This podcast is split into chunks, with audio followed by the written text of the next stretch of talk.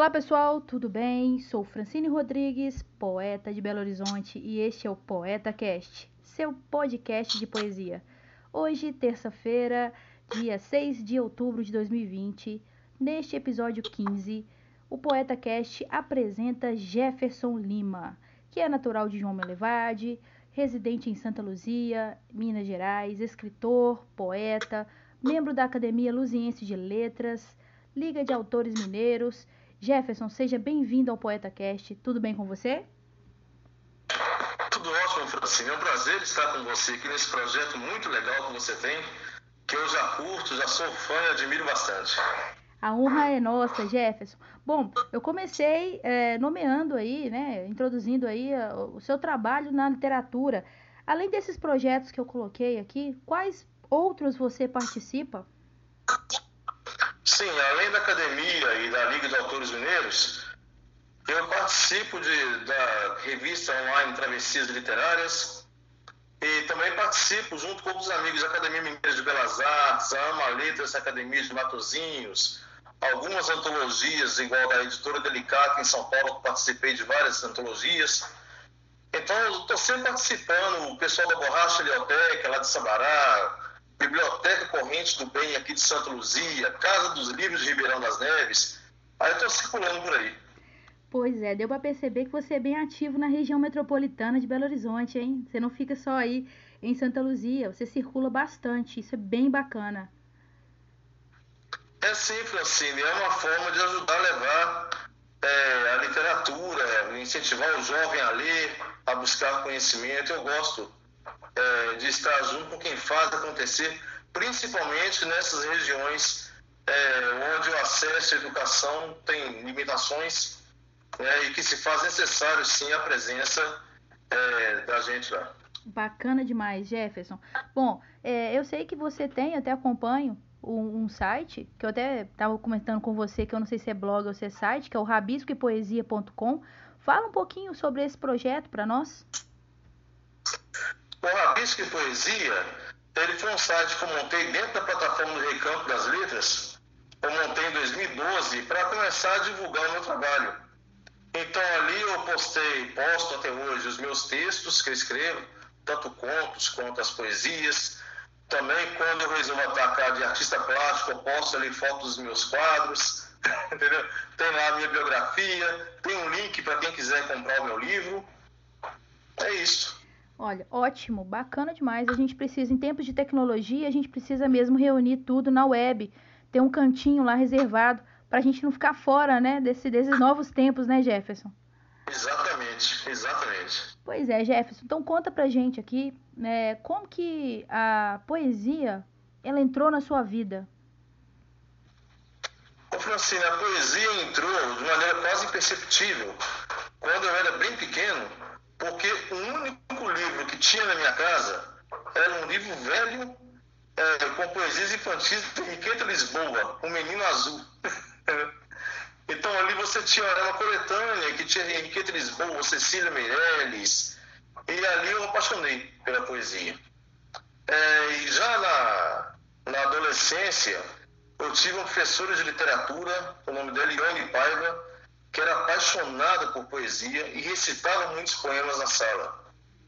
Então aí a coisa me pegou de vez com Álvares de Azevedo, Carlos Drummond, aí eu não parei mais. Aí, eu, aí que eu tive coragem de começar a escrever. Mesmo assim, escrevendo muito tempo sem mostrar para ninguém. Né? Aquela coisa escondida ali, até criar coragem também para expor os rabiscos. É, o, seu, o primeiro livro solo seu foi publicado em 2017, foi isso? Isso, 2017, o Se For Poesia, que foi pela editora Delicata. Bom, esse livro, é, digamos que tem muitos poemas desses aí que você começou a escrever há algum tempo, lá na adolescência, e você não tinha coragem de mostrar para todo mundo. Tem muita coisa dessa época lá nesse livro?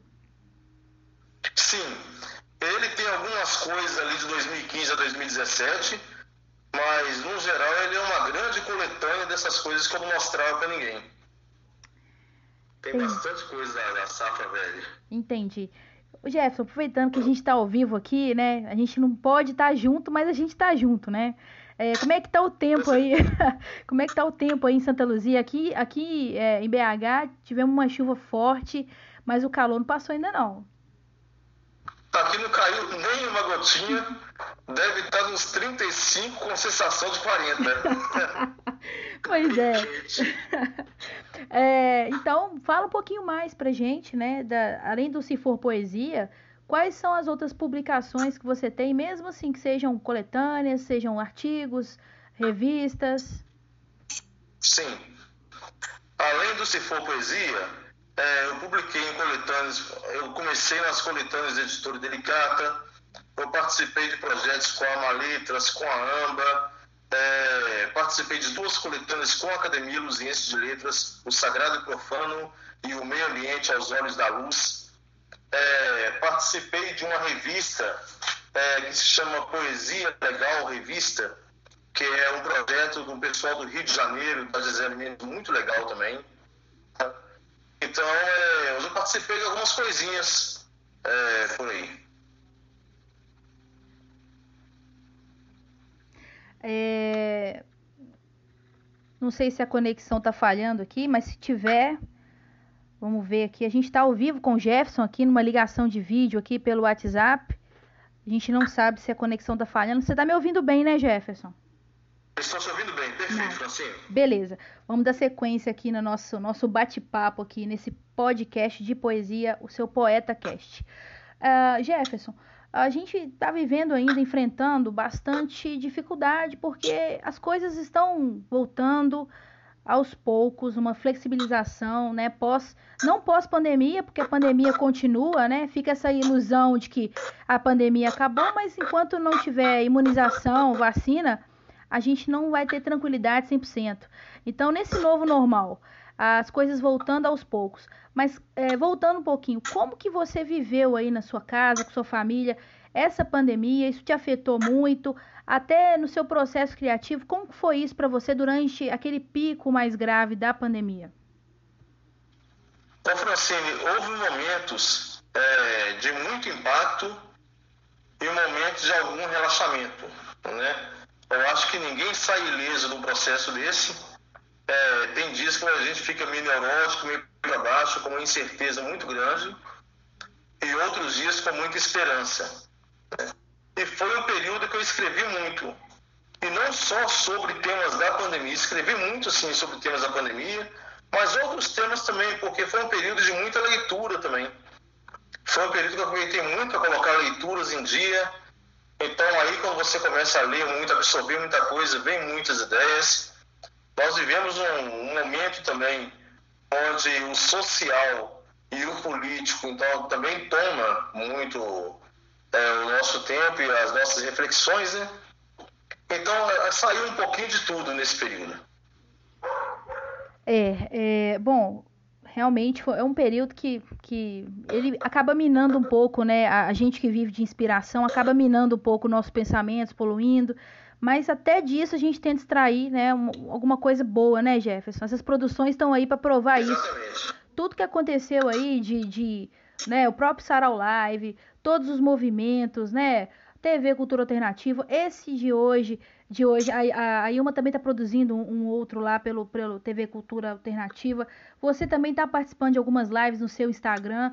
Eu acho que faz parte desse momento a gente manter essas as nossas redes sociais. Eu sei que isso acaba, muita gente pensa, né, que isso em excesso faz mal e com certeza faz.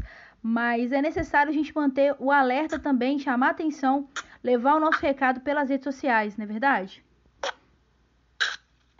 Exatamente, Francine. Eu acho que as redes sociais é um canal de contato com o mundo, de alguma forma, e também um lugar de você expor aquilo que você pensa, aquilo que você está sentindo, claro, dosando, né?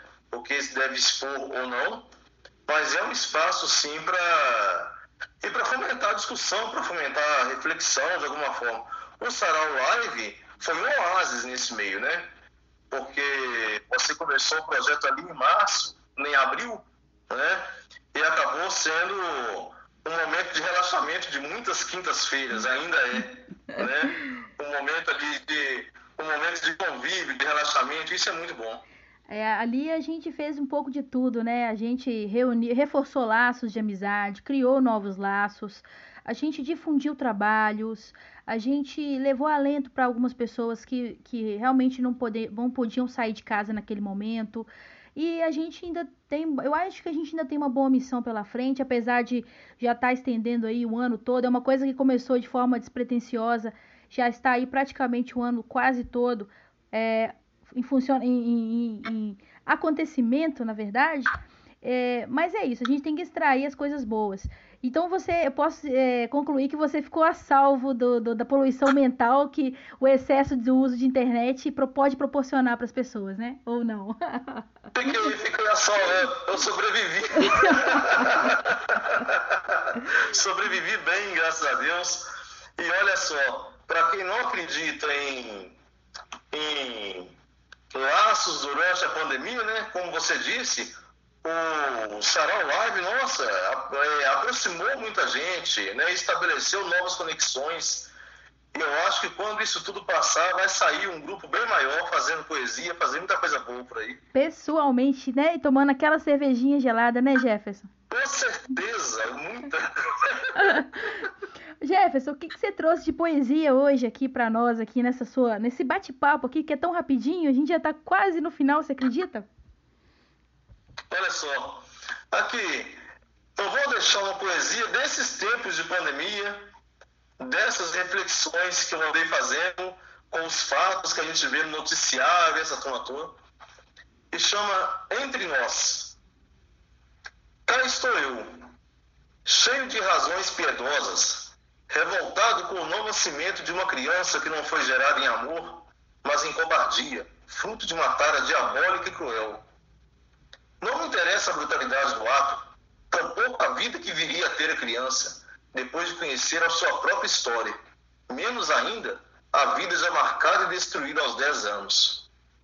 Cá estou eu, desejando mais uma criança sem vida vivendo no orfanato, que, aliás, eu conheço tão bem de belas ocasiões, pois lá eu sempre levo cestas básicas, chocolates e agasalhos, lavando e enxugando as mãos na mesma água e toalha de Pilatos. Não, pelo contrário. Eu quero uma família para cada criança, desde que os pais sejam héteros, brancos e da Zona Sul.